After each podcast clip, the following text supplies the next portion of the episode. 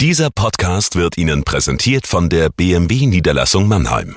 Bei uns finden Sie die größte Auswahl an BMW Neu- und Gebrauchtfahrzeugen in der Metropolregion Rhein-Neckar. Darüber hinaus sind wir Ihr Kompetenzzentrum für Elektromobilität. Überzeugen Sie sich selbst und besuchen Sie uns. Auch online unter bmwmannheim.de. Wir heißen Sie herzlich willkommen. Und jetzt viel Freude beim Zuhören. Jagoda Marinic hier mit dem Corona-Tagebuch für den Mannheimer Morgen. Heute geht es um Armin Laschet. Ich sehe mir die Politik ja manchmal gerne an wie ein Theaterstück, also szenisch und der Reihe nach. Und wenn man sich die letzten Monate sieht, wie die Rolle Armin Laschet sozusagen auf der Bühne stand, dann ist das fast eine tragische Figur. Und darum geht es in der heutigen Kolumne, was hat eigentlich die Corona-Krise mit dem Hoffnungsträger der CDU gemacht, der ja eigentlich der CDU-Kanzlerkandidat für die Nachfolge von Angela Merkel werden solle.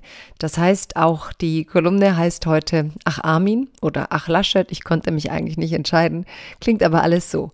Liebes Corona-Tagebuch, liebe Leserinnen und Leser. In vielen Dramen findet sich der tragische Held.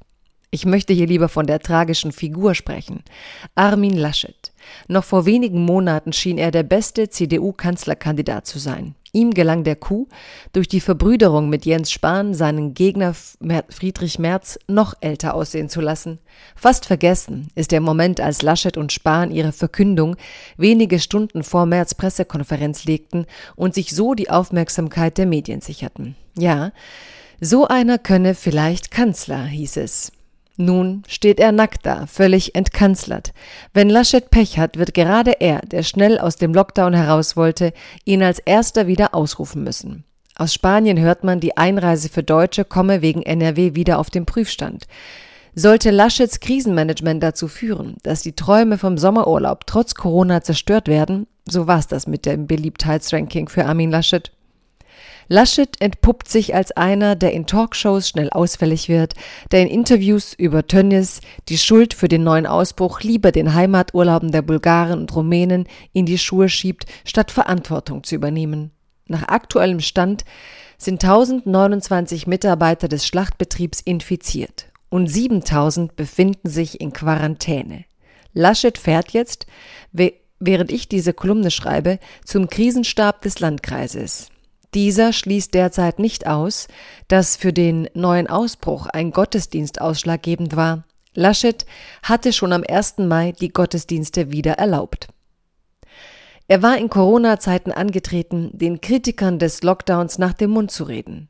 Er ging vielleicht davon aus, bei den nächsten Wahlen würde man ihm in ihm den mutigen Krisenmanager sehen, der im Interesse der Bevölkerung handelt und sich nicht in Panik versetzen lässt.